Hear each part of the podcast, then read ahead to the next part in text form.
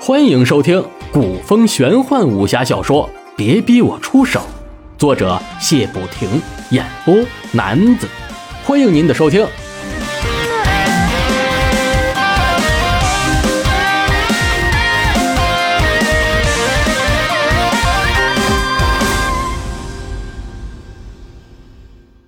第二卷第十二章：神龙秘谷三。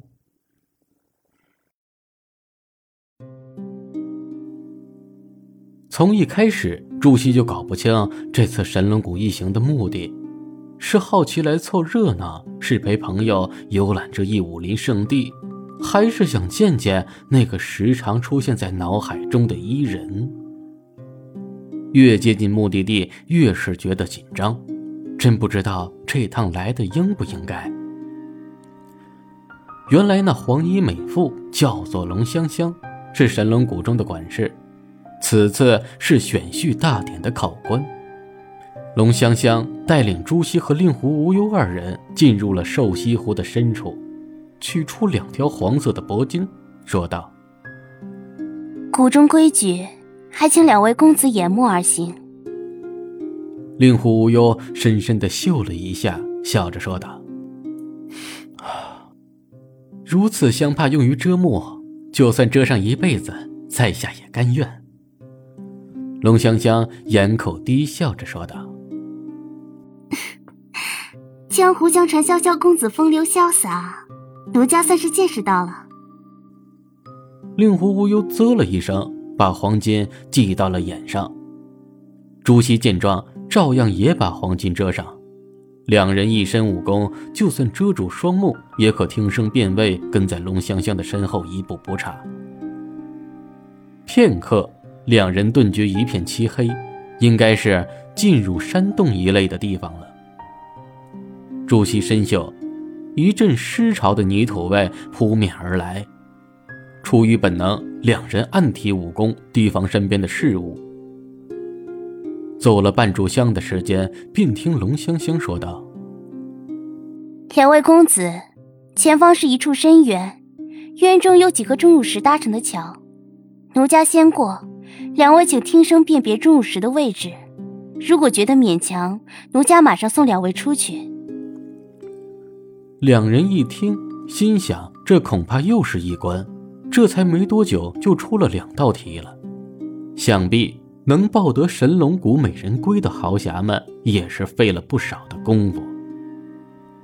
想归想，两人运足耳力，聆听龙香香落脚的声音。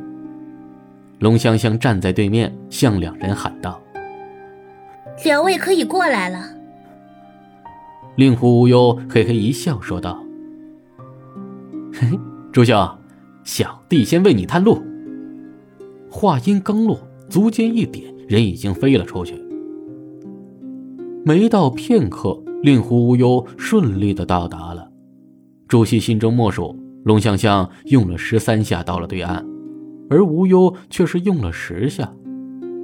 方位了熟于胸，如果用纵云梯的话，朱熹七下便可过得。但是朱熹并不想表露的太甚，也用了十三下过得深渊。龙香香缓缓说道：“恭喜两位公子，不知道有多少年轻豪俊无法过得此关而抱憾，错过这次的大典。”两人嘿嘿一笑，也没有多说，随着龙香香继续前行。没过多久，突然听到一阵开启石门的声音，两人的视觉又重新接触到了光亮。龙香香说道。两位可摘下木巾了。两人取下木巾，环视一瞧，竟然同时被面前的景色迷住了。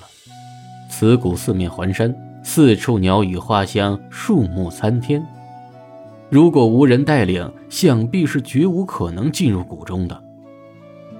四下寂静，除了几声鸟鸣，给予寿司，再无他音。放眼望去，谷中一望无际。根本望不到头。谷的正中有一座湖，湖水清澈，偶有泛舟。湖的中央是一座庞大的行宫，四周弥漫着烟幕，若隐若现，甚是飘渺。令狐无忧感慨地说道：“真乃是仙境啊！在下有生之年能见到如此美景，也不枉此生了。”龙香香面露得意之色，轻语而出：“公子过奖了，此乃外谷，景色跟内谷所比还差许多。奴家先领两位前去客房吧。”令狐无忧边走边问向龙香香：“请问姐姐，这次有多少豪侠来到谷中？”近些年江湖人才凋零，像两位一般的年轻才俊少之又少，有些人第一关都过不去，还有些人被钟乳石桥下的深渊所吓得临阵退出了。此次真是差强人意，加上两位公子入夺谷中的仅六人，想必。那四位也都是年轻一辈的佼佼者吧？那几位公子聚在客房休息，明日下午便要展开第一场考试了。那几位到底是什么人物呢？让神龙谷的人看作客人的，一定是近来大有名气的青年才俊。朱熹心里越想越是好奇。两人跟随龙香香，又穿过了几处类似阵法的花林。此间百花争艳，花香四溢。步行片刻，一处空地呈现在了两人的面前。难道这空地便是客房不成？姐姐，睡在地上我倒是没关系，可一定得有好吃的。我想神龙果一定有在凡间难尝到的美味吧。朱熹边瞧着空地边说道。公子说笑了，还请你看看附近几株高树。